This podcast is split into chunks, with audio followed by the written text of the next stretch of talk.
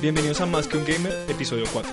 Más que un Gamer es un podcast de gamers, por gamers, para gamers, donde discutimos los temas que más nos apasionan de la industria de los videojuegos. Estamos aquí para comentar, reír, reflexionar y criticar sobre la cultura gamer. Mi nombre es Martín y soy el anfitrión de este programa. Estoy aquí con Juanjo ¿Cómo están? y Nicolás. Buenas. Y el tema de hoy es Overwatch. Oh, por Dios. Vamos a hablar de Overwatch porque eh, la semana pasada eh, Overwatch llegó a los 30 millones de jugadores, que es una cifra grande, gigantesca en verdad, para un juego que tiene tan poco tiempo en el mercado. Apenas en enero de este año tenía 25, 25 25 millones. millones, sí. Entonces ese aumento de 5 millones en estos últimos 5 meses es loable, increíble.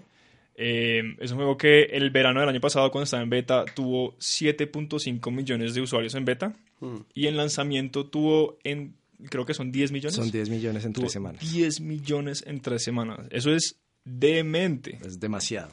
demente. Entonces, en vista de este acontecimiento, un juego que ha hecho 585.6 millones de dólares. Es que es demasiado. Es un montón. Eh, nos preguntábamos, porque acá nosotros todos tres somos jugadores de Overwatch. Y pues entonces pregunto ahora, ¿por qué el éxito de este shooter en equipo? Yo creo que el éxito se a muchas cosas, ¿no? Pues claro, ¿no? O sea, una de las cosas que a mí me parece más importante para empezar la noche de hoy es el hecho de que Overwatch de alguna forma cambió cómo vivíamos los shooters eh, antes, ¿no? Ahora, eh, no sé, Overwatch como que involucrando estas nuevas mecánicas y como está eh, de alguna forma darle personalidad a los personajes y usar estilos gráficos distintos y un manejo de colores y un manejo de narrativas que no son las narrativas convencionales a las que estamos eh, acostumbrados, logró acercar como a mucho público, tanto niños como personas adultas, como adolescentes, como, no sé, la misma fanbase de Blizzard, pero otras fanbase que estaban por ahí personas que jugaban juegos de PC solamente, pero también personas que jugaban desde consolas. Mejor dicho, yo creo que hubo mucha inclusividad en el juego y, y a mí me parece espectacular. Si hablamos de estas mecánicas, bueno, ¿como cuáles serían? Sí, yo he escuchado mucho que eh, Overwatch se parece mucho a Team Fortress, como al menos es un heredero. ¿Qué le- ¿En qué se parecen? Pues, ¿En qué los diferencia? Eh, Team Fortress tenía esta, mm, esta forma de jugar eh, los shooters. Bueno, a ver, primero hay que hablar de que Overwatch es un juego de misiones, de objetivos. Al igual que, que Team Fortress, en donde uno tiene que... eh, hay dos casos, o uno controla el punto, que eso ya se había hecho como en Halo 2 o Call of Duty, que era el rey de la montaña, o hacer un- una misión de escort, que era escortar un... Escortar, ¿cómo se dice? Escoltar. Escoltar. Escoltar. Casi, casi. Ah, escoltar un eh, payload y llevarlo del punto A a un punto B. Eh, pero adicional a eso, Team Fortress tenía personajes que estaban caracterizados por sus habilidades. Entonces estaba el Pyro y estaba el Sniper y estaba el de la torreta y estaba el que tenía una eh, minigun que no me acuerdo cómo se llamaba. Eh, tampoco me acuerdo cómo se llama. Y, Pero estaba el espía también y el médico. Y el médico. Que es Mercy, pero hombre. Pero no, pero no vuela. Lo único que no hace. Entonces Overwatch hacía eso. Eh, Team Fortress hacía eso y Overwatch adecuó eso más involucrar una narrativa, más involucrar, y sobre todo, y esta parte es muy importante, la opción de que yo puedo cambiar en personaje de cualquier, en, en cualquier momento De la partida. de la partida. O sea, Team Entonces- Fortress es básicamente Overwatch. Pens- pensemos así, eso suena un poco raro porque es el juego que inspiró, pero Ujú. es Overwatch con men- menos héroes, más limitado. El héroe que uno elige al principio de la partida es con el que uno se queda al Ok. inicio de la partida. Hay más modos de juego, Ujú. creo. Es como, sí, hay arena, hay eh, captura la bandera. Bueno, Overwatch ya tiene captura la Inclusive bandera. metieron esto de que los jugadores pueden hacer sus propios escenarios, ¿no? Sí, hay. Que es el Larry's Mod. Que es el, Garry's Mod. O sea, es un juego que además parte de unos mods de. De, ah, de este engine que hicieron para Half-Life. Eh, Que uf, son con los. Es que no me acuerdo el nombre, no me, no me acuerdo el nombre exactamente. Pero bueno, Valve hizo este juego que también hereda de, de varios otros, pero sí fue... Team Fortress 2 sí es como este primer acercamiento a lo que puede ser Como- un shooter diferente. como un juego en primera persona disparador en equipo, ¿no? Eh, y de ahí nacen muchas de las ideas que después pasarán a, pasarán a Overwatch. Como Overwatch, claro, es como ya eh, a nivel de personajes inclusive, porque pues Overwatch tiene pocos modos de juego, pues uno podría decir, ¿no? Es King of the Hill, eh, capturar la bandera, pues que es, es muy reciente, eh, escoltar y... Eliminaciones, El- deathmatch. No, pero no, pero pues Overwatch no tiene. No, Overwatch tiene deathmatch. O sea, deathmatch de 3 versus 3 y 1 versus 1. Mm, Ah, pues sí, eso es un Team Deathmatch. Sí, Sí. Ah, no lo había pensado así. El 3 versus 3 es un Team Deathmatch. Eh, Pero igual se vino después, ¿no? O sea, como... sí, es, Claro. pues sí, Eh, y eso es muy importante porque también Overwatch ha sido tan popular y es que ha tenido mucha eh, apoyo de parte de los desarrolladores para mantenerlo actualizado con diferentes modos de juego. Yo creo que también a eso responde a la participación del director de Jeff Cap- eh, Kaplan, ¿qué se llama? Jeff Sí. Kaplan. Em, pues en cada actualización, en cada parche que le, ponen al juego, el man sale en un video diciendo media hora por qué es importante este cambio. eh, y siempre resalta y me parece muy chévere como es que escuchamos a la comunidad, sentimos que esto falta, como vemos, sí, como que esa inclusión de las personas y esa comunicación que hay entre el estudio desarrollador y, y digamos como los usuarios consumidores, eh, pues es importante. Sí, eso es una herencia que, pues, que en Overwatch tiene pues de Blizzard por los juegos que han venido antes, como, o sea, no solo, no solo con World of Warcraft, que seguramente pues es como lo más conocido, pero inclusive con Diablo, a- a- en cierta medida, como los patches y eso, como si hay, un, si hay un montón de impulso de comunidad, si, si, uno, se- si uno empieza a revisar cómo, cómo ellos han manejado las actualizaciones de Hearthstone, son, hay unas explicaciones súper largas de balanceo de cartas eh, en las actualizaciones que hacen y cuando sacan paquetes nuevos. Y eso, ellos han seguido como en esa misma línea de decirle a la gente como que estamos haciendo. Hay cosas que todavía son un poco misteriosas. Cómo funciona el S- eh, los puntos eh, en competitivo. Nadie está muy seguro. Creo que ni ellos saben. Y si ellos saben, no sé por qué no nos dicen. Eh, pero sí ha generado como esta transparencia, ¿no? Como eh, hay un problema, eh, la comunidad dice como, oigan, aquí hay un problema, o, o, no- o nos damos cuenta que hay un exploit, que podemos como tomar ventaja de cierto tipo de cosas, y, y Blizzard responde muy rápido. Sí, ¿no? digamos, se sienten escuchados. Sí, forma. y responden muy rápido y responden muy con, con- como muy concisamente, como dicen, explican todo muy bien, como, ah, este problema pasaba por estas cosas, vamos a hacer este balanceo por estas razones, para que ojalá como estos escenarios pasen más. Digamos, eh, las últimas actualizaciones que se hicieron, eh, como uno podría decir las últimas tres actualizaciones, cambiaron un poco la dinámica en el competitivo del Death Ball, que era lo que más había, que eran estas peleas como eh, escudo, con- escudo contra escudo Reinhardt, que en estos como eh, choke points de, lo- de, de los mapas. Y, y empezó a ver como desde que hicieron las actualizaciones con Lucio, eh, hicieron actualizaciones a Ana, eh, ahora el, como en el, en, el, metajuego hay mucho más dive comp que, que de la que se estaba usando antes, que era un poco más raro. Entonces a- hay muchas actualizaciones que van a ser solo para hacer variedad en el juego, para que no se estanquen en como En para que el juego solamente. no se estanque, no se estanque en el meta. Entonces es como que Blizzard esté constantemente diciéndole a la comunidad vamos a hacer cambios para mejorar el juego, mejorar la experiencia de ustedes, que son los que están jugando Mm. eh, sí es como bastante peculiar. No todas las empresas de videojuegos hacen esto, de hecho muy pocas tienen tanta, como tanta pericia en explicar las actualizaciones que hacen. Y Blizzard lo ha hecho muy bien. Sí. Digamos, recuerdo el, pues, el último evento que acaba de terminar, el de Insurrección, y dentro de pues, las entrevistas que ha dado Blizzard, señalaban de que mm, pues, la comunidad le había dicho como le gustaría tener más eventos que no pues, estuviesen limitados como un evento, a una como festividad, pues como Navidad o el, el Año Nuevo Chino, y pues tener una aproximación más cercana a, a la historia de- del juego en sí. Sí, hay una, yo creo que una de las ganancias más importantes que hizo Overwatch al principio fue, o sea, ellos crearon este mundo y nos presentaron estos personajes sin darnos demasiada información. Ellos nos dieron, ellos al lanzamiento nos dieron 20 héroes. Nos mostraron en los videos un poquito más, pues como art- artes y cositas como perfiles, una foto como de grupo gigante.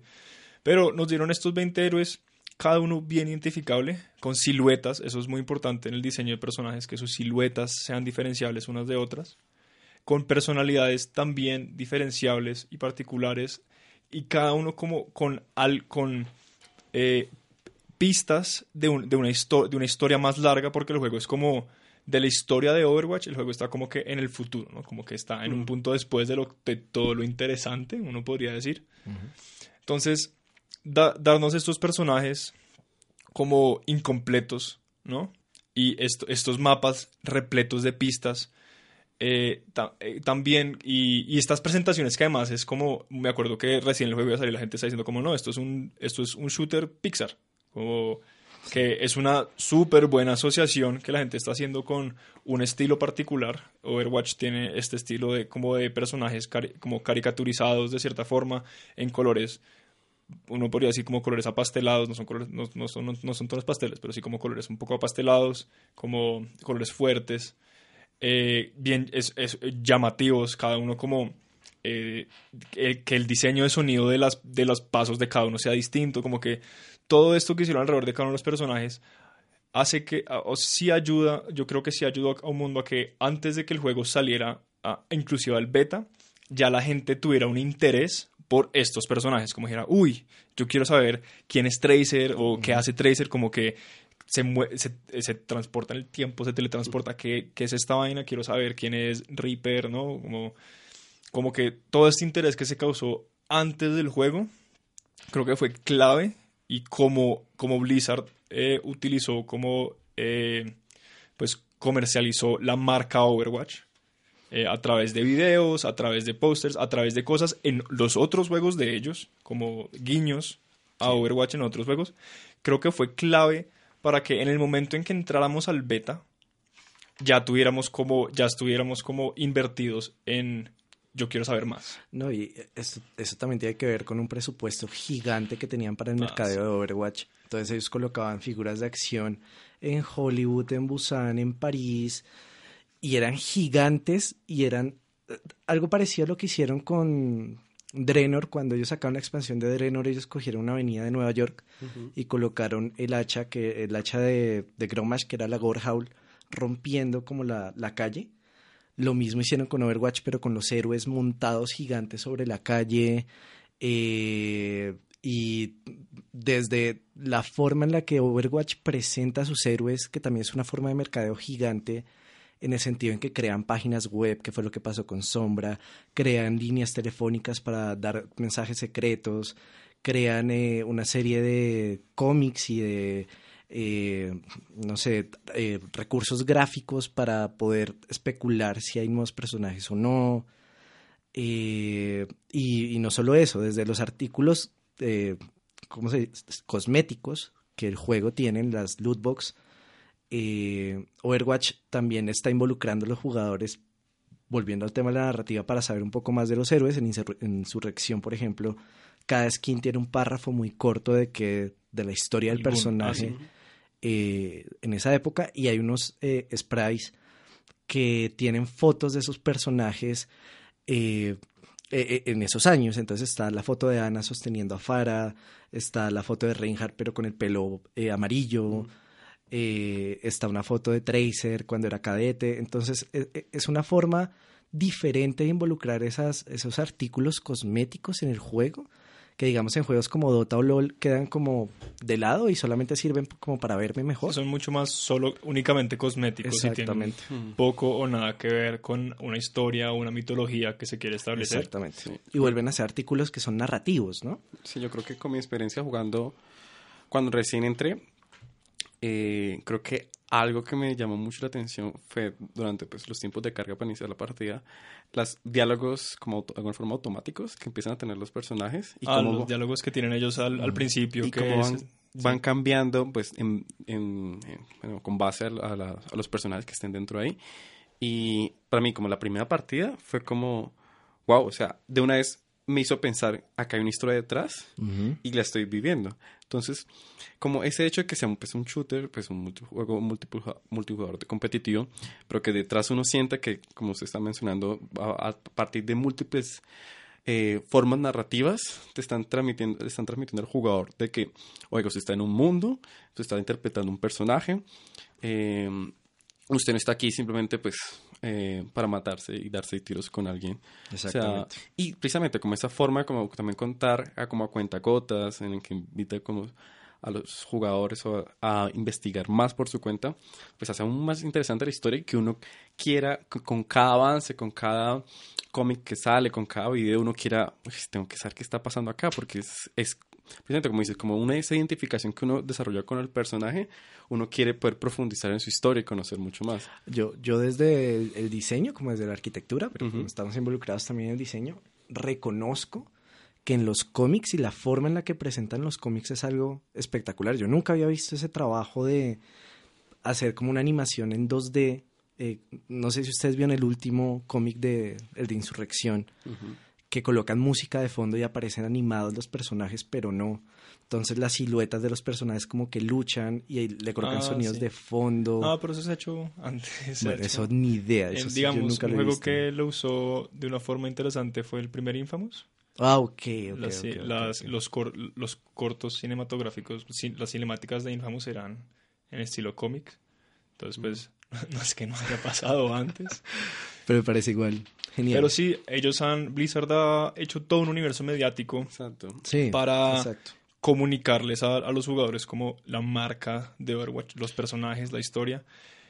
Pero además de eso, porque el juego no solo es historia, y el, el juego es, inclusive la historia es una parte pequeña del juego. Exactamente.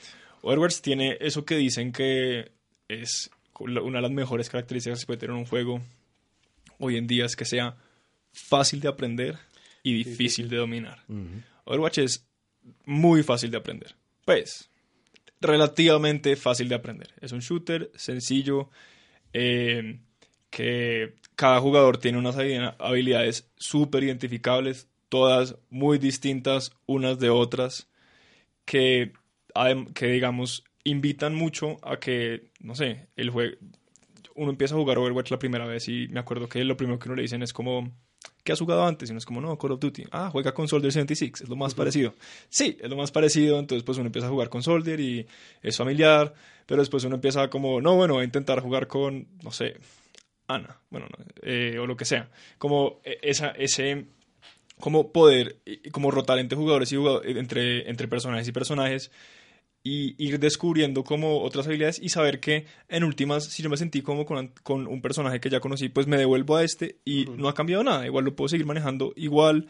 eh, por, por más que yo lo juegue, no va a cambiar nada. No, no hay como estos perks que hay en, en Call of Duty, eso que entre uno más juegue el juego, uno como que más pequeñas ventajas se tienen. como Entonces eso también eh, me parece que es una invitación, es como que le genera mayor apertura al juego.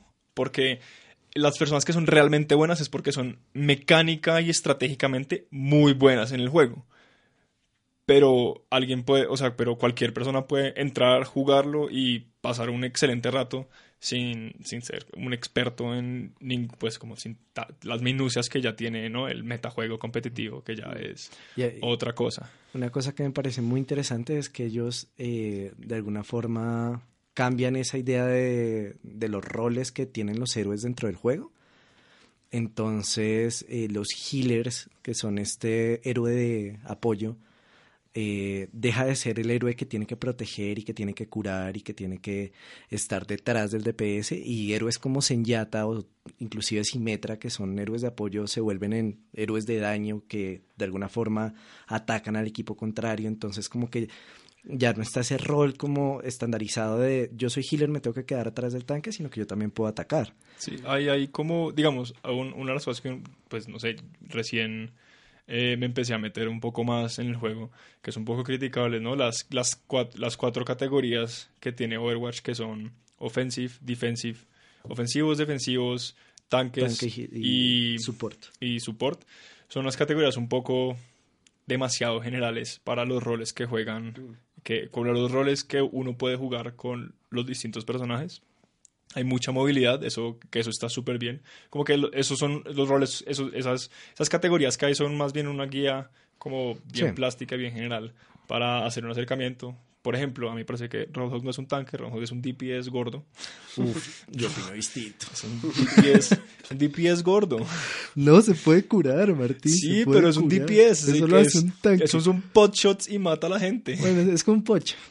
Bueno, Pero no, bueno, el caso. am, eh, como que, que los héroes como que tengan estas movilidades, ¿no? ujú. Eh, hace que el juego sea más interesante. Eh, y a obligar a que hagan este- a que los tipos de juegos obliguen a dinámicas de equipo también me parece que es una de las es una de las cosas que Overwatch ha logrado mejor. Como eh, en- en- a mí me parece que el tipo de juego que más como refleja las dinámicas de equipo es el de escol- escoltar el payload.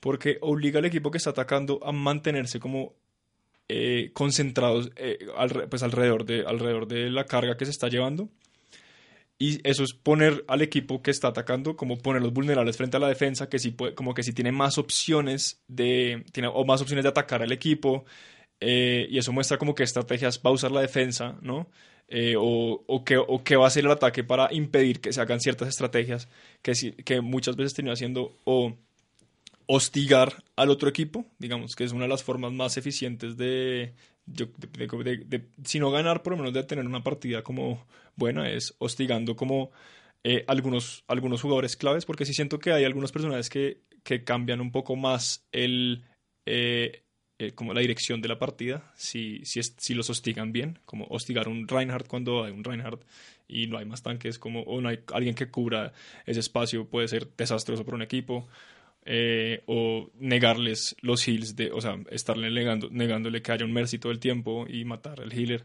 Eh, como si hay como esas dinámicas, pero hay todo, hay como que todas estas cosas en las que hay que trabajar en equipo.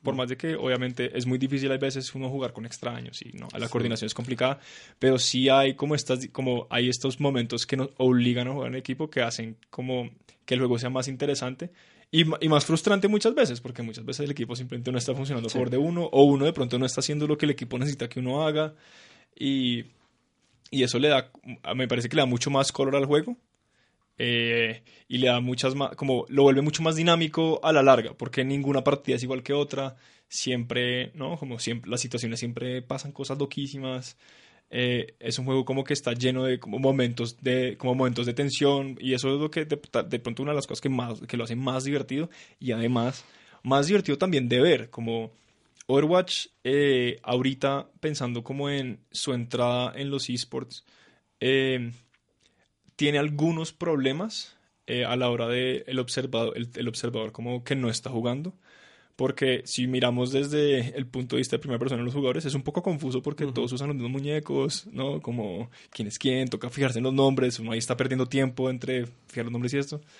Eh, y la cámara, La cámara como la cámara de arriba, eh, tiene Es sus fallas, es, es complicado eh, ver cosas, pero siento que sí. eh, sí han oído y sí, ellos sí han hablado de que van a implementar más herramientas para que sea más claro, como las que hay en CSGO.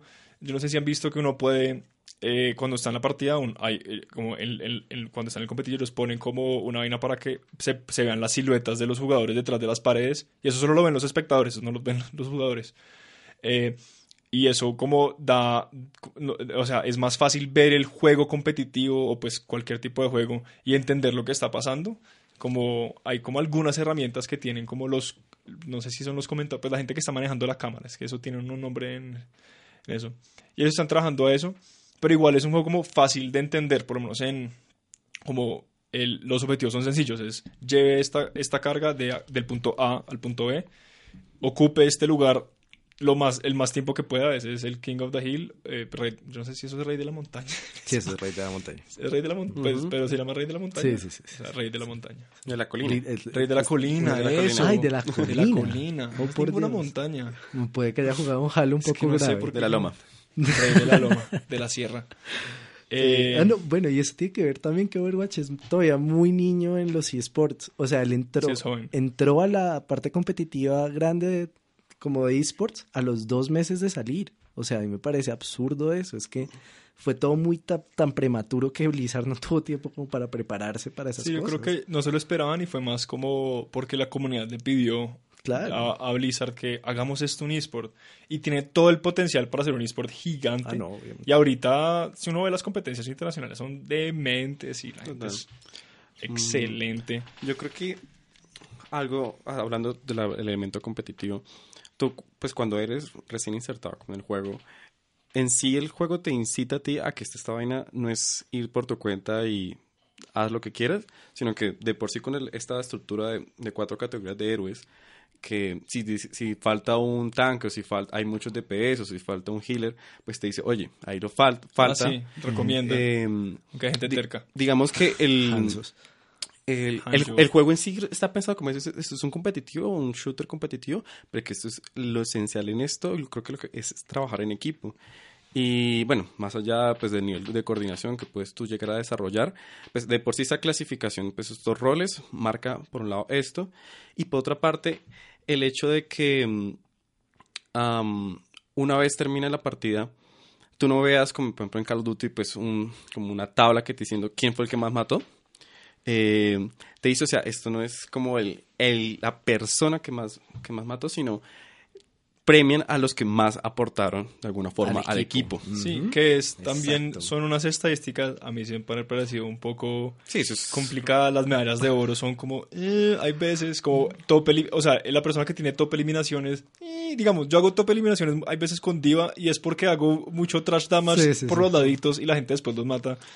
Pero, no, sí, que, que nos refuercen como esta competitividad individualista de, ay, esta fue la persona que le fue mejor, como, ay, este fue el que más se murió en la partida, como que uno, uno no puede ver eso de los otros jugadores. Yo creo que ayuda un montón a que no haya tanta toxicidad, porque la gente entonces no puede señalar como cosas malas, como pues fallos que como tan fácilmente que las otras personas estén haciendo a nivel estadístico.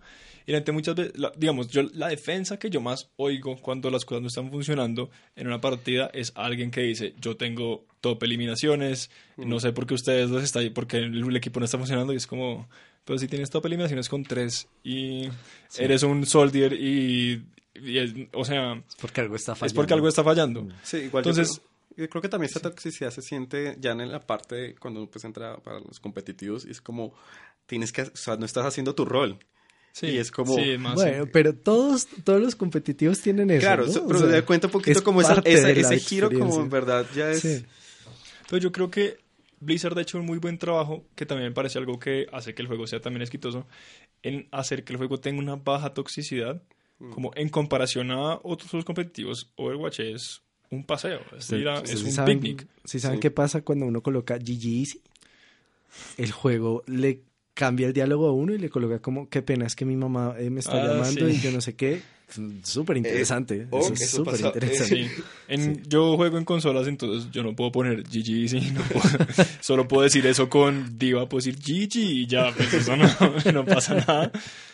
Pero sí, tienen, han puesto un montón de cosas que han, sí son, eh, son censura, como que es censura a los jugadores y eso tiene, ¿no? También tiene su, es un poco problemático, pero sí es mucho más saludable para que la gente siga jugando el juego, como... Además hay muchos niños. Sí, sea, como Overwatch- yo no sé eh, cuál ha sido la experiencia de ustedes jugando MOBAs, Sí. pero yo jugué Dota 2 un rato, por, yo jugué, pues conocí Dota Jugué Dota cuando 2 salió Dota tiempo. hace mil años, Sí. cuando creo los computadores son de disquete, no, tampoco.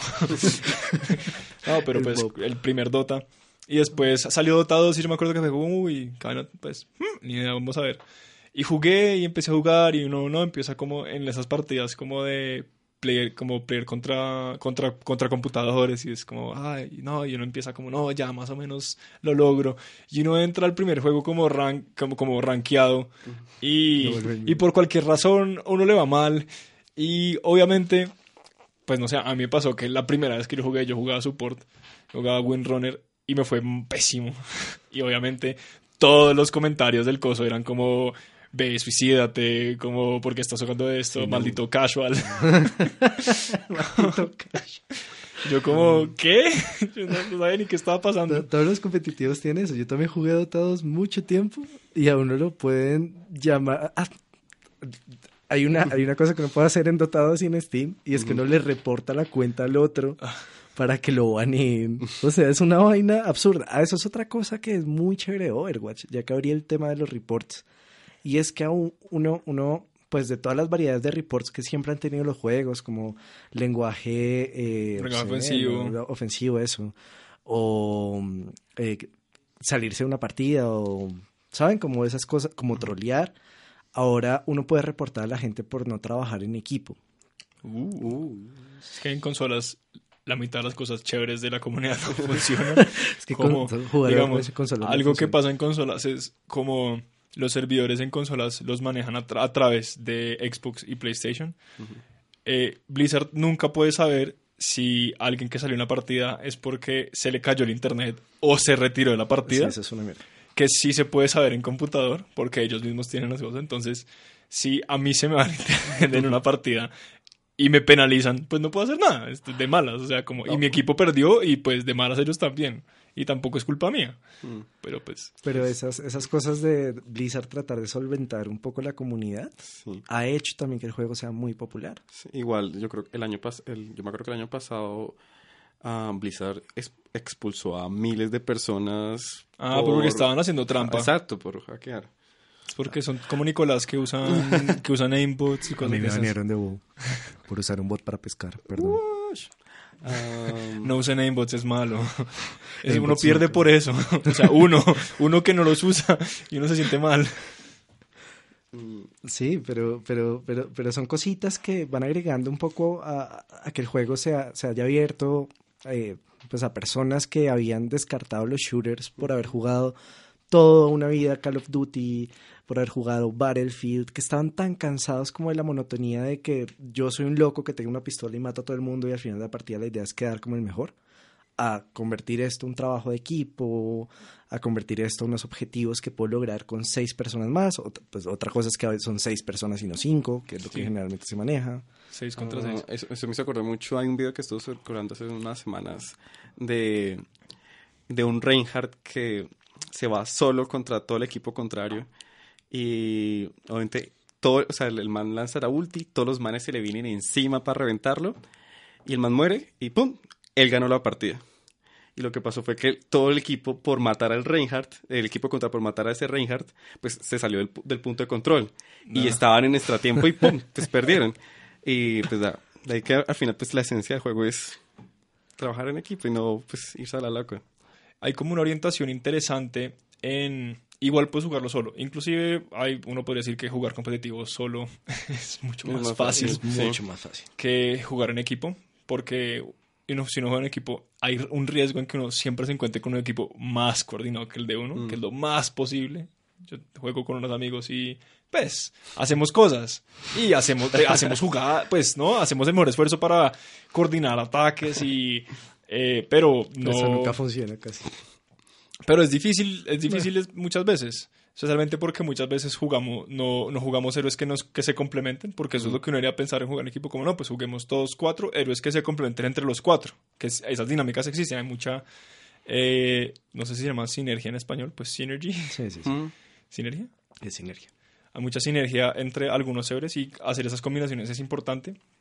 Eh, pero solo igual el juego como tiene mucho para dar, como me parece que eso también es importante y que no sea como el, el juego llegó en un momento, como estamos diciendo, como que había como un estancamiento eh, en los shooters, pero donde ya, habían, ya habíamos empezado a ver cosas interesantes como Rainbow Six, Rainbow, Rainbow Siege 6, que sí es un shooter de equipo, mucho más tradicional, y tiene un alto componente de coordinación, que es importante, pero que en, en últimas donde uno sí puede ver como estos escenarios donde queda una sola persona, como un uno contra cinco, y el uno les gana por solo porque mecánicamente es mucho más hábil que los demás. Entonces, ya se- yo siento que con, con- particularmente como que con ese juego en, el, en lo que es mainstream, porque Team Fortress 2 fue un juego muy popular, pero siento que no tuvo como que el impacto comercial que de pronto Rainbow Six Six, o pues la visibilidad tal vez, por ser un juego viejo además, ¿no? Eh, y cuando salió, salió como en un, en un momento distinto del mercado, solo para computador. Después salió para consolas, pero no sé si tenga componente en, yo- en el Orange Box y de consolas Sí, había, pero no me acuerdo. no- igual no pegó tanto. No, o sea, sé, o sea, sé que sé que hubo y no sé si lo hubo, digamos, en PlayStation. Pero entonces sí llega como en este momento este juego a decir como vamos a hacer un juego que es en equipo. Y la gente además pensaba que era un MOBA, que eso me pareció muy interesante. Yo pensé que era un MOBA y por eso no lo compré cuando salió. Porque jugué el beta y no me convenció y dije como, ah, esto seguro va a terminar siendo como un MOBA y dije como, no, no, esto no es para mí, ya jugué Dota suficiente, ya, ya me, ya, ya me, deja- ya me dijeron muchas groserías que no conozco, ya, ya basta, en ruso y, en no sabe- brasileño y en, en brasileño, portugués. portugués. brasileño, portugués. Ah, bueno, eh, eh, otra cosa muy bonita de Overwatch es la, la participación cultural de todos los personajes, ¿no? Mm, eso es... Y la inclusividad de género. O sea, héroes como Zarya, como Tracer, como... Y inclusive de... de, área que además no sabemos. sí, de Zarya Solo puede es- ser cualquier cosa. Es, en apariencia es un- como representa un estereotipo, pero no sabemos si realmente sea... Pero es- eso es lo interesante. Eso es curioso, eso es chévere. En una entrevista, Jeff, um, el man decía Jeff que, que um, querían, pues, para hacer un, un juego que en el cual todo el mundo se sintiese partícipe, que puedan llegar a la mayor cantidad de personas, pues normalmente los juegos, pues, digamos, triple A, pues caen en, en los estereotipos, que pues, es normal, necesitamos llegar a una máxima audiencia, pues lo que la mayoría de las personas, pues, dentro, pues, eh, pues su mundo entienden. Si y- hagamos y- todos blancos semicalvos, con historias trágicas O y, negros grandes así. y, Pero los Y manes- ganas de salvar el mundo. Pero los manes fueron, pues siendo conscientes de ellos, de ello, pero aún así fueron más allá. Es como juguemos, o sea, utilicemos estereotipos, o sea, usaron estereotipos, pero al mismo tiempo jugaron con esos estereotipos y los desafiaron. Entonces, por el hecho de que, mm, pues, Diva sea, eh, listo, esta pro gamer eh, surcoreana, pues, los surcoreanos son unos los cracks Sí, en los videojuegos, surcoreanos son otro, otro nivel. pero que sea una mujer ya marca hay una diferencia. Pues no sé si recuerden, pero eh, hace unos me- bueno, hace unos meses en el momento de la marcha de la mujer, eh, esta marcha mundial, pues salió en la noticia en las redes de que Divas estaba era un símbolo para un movimiento feminista Ah, sí, el- en Surcorea. Y la cuestión, eh, pues cuando le preguntaban a, esta- a estas chicas por qué lo estaban usando, es que ellas se remitían a un, un evento que había ocurrido en Overwatch de una jugadora pro eh, pues, de la top mundial eh, que la, la- la empezaron a denunciar diciendo que los jugadores pues, en Surcorea de que ella estaba haciendo trampa y la obligaron a hacer una demostración pública en televisión de sus habilidades. Tenso. Pues bueno, yo vi el video, ah, la gente muy crack. Y bueno, ella en- en- igual se presentó con, pues, como, un- como una máscara pues, para ocultar un poco su identidad. ¿Era la Y- máscara de conejito? Exacto. Sí. Wow.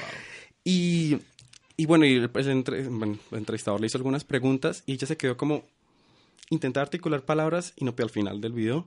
Y es que se le veía tanta tensión y estrés por lo que tuvo que vivir que en verdad no era capaz. O sea, en verdad me, me- me impactó mucho y me dio mucha tristeza porque ella estaba a punto de llorar ahí precisamente como haber sido sometida a esa situación de que eh, por ser mujer pues no, no, Sí, es que tiene que ser muy frustrante que la que, la una comunidad o pues una parte de la comunidad haya descalificado solo por el hecho de ser mujer como eso no. Entonces qué precisamente locos. es hecho como Diva listo es una gamer pro surcoreana pero pues es una mujer. Dentro pues que al parecer pues como lo que hemos leído no es tan común y no es eh, y creo que este caso da cuenta de ello. Em, ¿qué otros ejemplos No?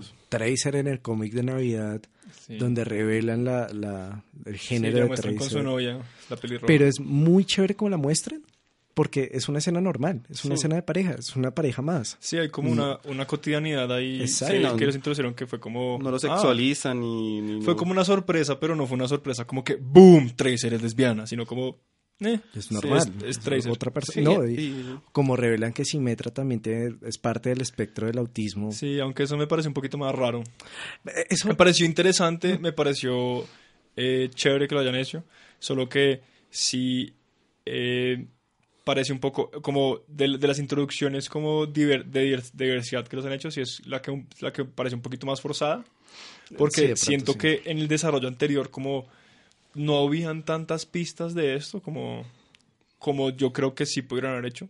Como no estoy diciendo que ellos se lo hayan inventado como de repente como un sábado por la tarde como oigan necesitamos hacer un personaje que esté en el pues en el en el espectro del autismo Eh, pero sí siento que que no fue una decisión que pues, yo que pues, tan hay- trabajada. no que que, ordenara la creación de ese personaje.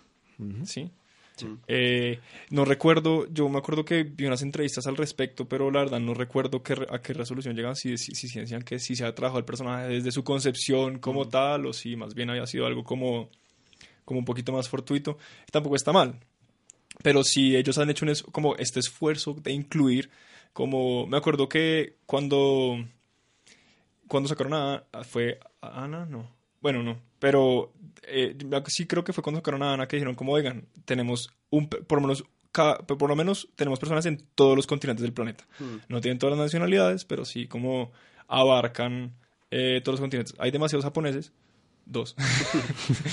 hay demasiados japoneses. Ah, es que es chistoso que sean dos. Los japoneses son, tristemente los japoneses sí son los dos estereotipos de Japón más occidentales que hay. Un ninja y un samurái. Pues no es un, pues un ninja samurái y otro casi que ninja. Sí, es como es...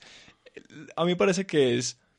La, la, gente no, no, piensa en eso tanto porque es como, ah, sí, Genji Hanzo. Pero Genji Hanzo son las representaciones de pronto más tristes y estereotípicas que tiene Overwatch. Igual, bueno, Senyata también es como este... Pero es que Senyata es un monje budista. Pero Senyata está más trabajado, porque Senyata tiene este componente narrativo del, del Ovnik y eso va de la mano.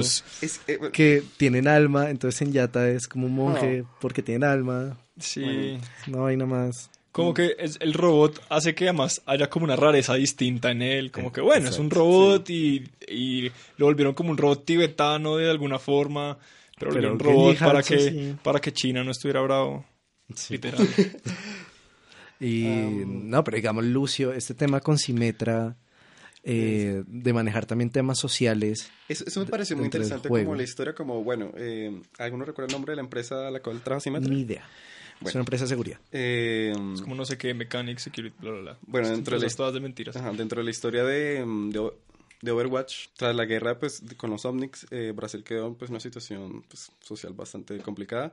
Y esta empresa de Simetra, eh, que había desarrollado como una especie de luz, ah, que la, con la capacidad de crear elementos tridimensionales, que es con lo que pues, el poder de Simetra, uh, dijo que pues eh, decidió prestar como su ayuda en, en Brasil, más específicamente en Río. Pero al final lo que se convirtió fue en una especie de em, como explotación laboral de, las, de los habitantes.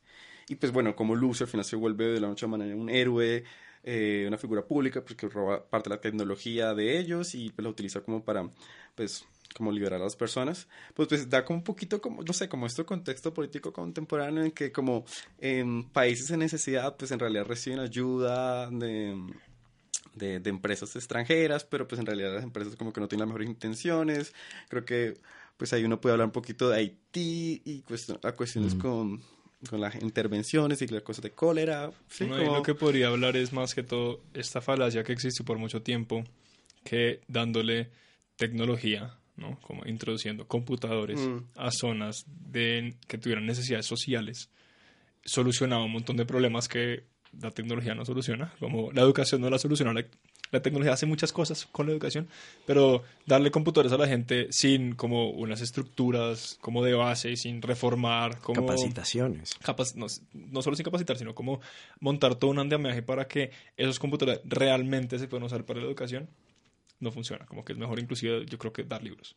Eh, entonces yo creo que era un poco como esta crítica a eso, como Sí, en las historias de varios de esos hay mucho comentario social, inclusive en, el, en, la, en, lo, en, lo, poco que sabemos de la guerra óvnica. Uh. Es que óvnica es una palabra muy fea en español. Óvnica es terrible. Es terrible. Ovnik.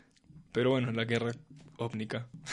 Sí, no, pero, hay un montón de cosas del URIS de la humanidad, de como estos conflictos que hay entre los óvnicos y los seres humanos son como un reflejo de las tensiones raciales, ¿no? Mm. Es como que ha intentado incluir muchas actualidades en sus discursos, que eso también me parece bien porque hace que por lo menos como acercarse a ellos, como uno pueda tener unas conexiones con lo que está pasando en la vida real muy pertinentes, como, ay, eh, este conflicto que pasó en este juego es, se parece, pues es una forma plástica de verlo, pero no, se parece al conflicto racial americano, entonces hay conexión, hay como estos visos de conexión y especialmente cómo, cómo, Blizzard muestra que se solucionan estas cosas, también es como, pues son comentarios políticos en último. Hmm. Pero no sé si queramos hablar de política en videojuegos. No, no. eh, y otra, otra, otra sesión. Otra, Otra cosa que me pareció muy interesante de la popularidad de Overwatch, no sé si ustedes recuerdan el episodio donde eh, una niña le roban un lápiz en una primaria de Estados Unidos y insulta al niño diciéndole Hanso Main. Eso fue... Eso es... Eso la mató. O sea, yo creo que ahí es a donde se empieza a evidenciar el tras, o sea, como el alcance que puede llegar a tener un videojuego como en la vida cotidiana de las personas. Sí, sí, ha sido un juego que ha tenido un impacto particular, bien transmediático, como no solo lo más superficial que se ha mostrado que fue pues arte de los fans y después como pornografía de Overwatch. Como que los 3D hecho por fans. hechas por fans y después ya como ya más profesionalmente Ah, es, es impresionante. que es como es todo un fenómeno, ¿no? Pero pero sí ha sido un juego que es- ha tocado como muchas esferas de, de, la, de la vida social, como de una forma muy interesante, como esa, digamos, ese, ese, el insulto de llamar a alguien un handsome man en un colegio como completamente descontextualizado, pues es, pues es chistoso, ¿no? Mm. Que también es como preocupante que tanto eran los papás handsome man en la casa. Pero sí hay como, como todos, to- todos, todas estas, eh, ¿cómo se llaman? Es como aristas, como visos, como de cómo Overwatch ha tocado como otras esferas, que siento que también refleja mucho cómo Blizzard mismo manejó como de, como de la maquinaria mediática, ellos como que manejaron la promoción del juego, que fue desde un montón, como desde un montón de direcciones, para como poder generar como esta experiencia tan peculiar de un juego que en últimas es pues, expli- pues explicarlo sencillo, es 6 contra 6 y son todos muñecos distintos con un objetivo particular y ya. Pues bueno, no, es una explicación súper mala. Y cuenta pues ya. que es una explicación floja, floja del juego. Y todos mueren al final. Y al final todos se mueren y, y ganan los malos. Sería el mejor para vender el juego a un publisher. próximamente. Eh, no, y yo creo que eh, a Overwatch le espera mucho futuro. Creo que en un tiempo tan corto lograr 30 millones, eh, que es algo impresionante, hace pensar que el juego en un año cómo va a estar. Próximamente Overwatch va a cumplir un año. Es probable que, Overwatch va a causar la guerra ómnica. que, que el mundo se acabe. El mundo se va a acabar. hasta ahí vamos a llegar con el podcast, no mentiras, pero eh, es probable que en esa fecha anuncien a Doomfist, que es como el héroe más esperado. Yo creo que van a seguir poniendo un fist como en otras van a- no Yo espero que... No va a salir ah, nunca. bueno, lo de Terry Cruz fue el tope. Empezar a Ah. mediatizar que Terry Cruz iba a estar... en- sí, iba a ser la voz de, de, de Doomfist. Es sería como- cool Además hay fotos de, de Kaplan como abrazado con Terry Cruz y en una entrevista a Kaplan le dicen son que ellos sí. troleando a la gente Sí, de- son, son troleando a la gente. malditos Entonces, yo espero que de aquí a un año, o cuando Overwatch tenga dos años, esto probablemente llegue a los 50 millones. Probablemente los desarrolladores hayan construido un juego eh, mejor cada día. Y creo que Overwatch tiene mucho potencial. Eh, Blizzard como empresa, a pesar de que yo soy fanboy, ha logrado mucho eh, e- Ah. expandirse. Y es, con mi opinión personal, creo que es un juego que ha logrado muchas cosas. Pero no siendo más, este fue nuestro episodio número 4 de Más que un Gamer.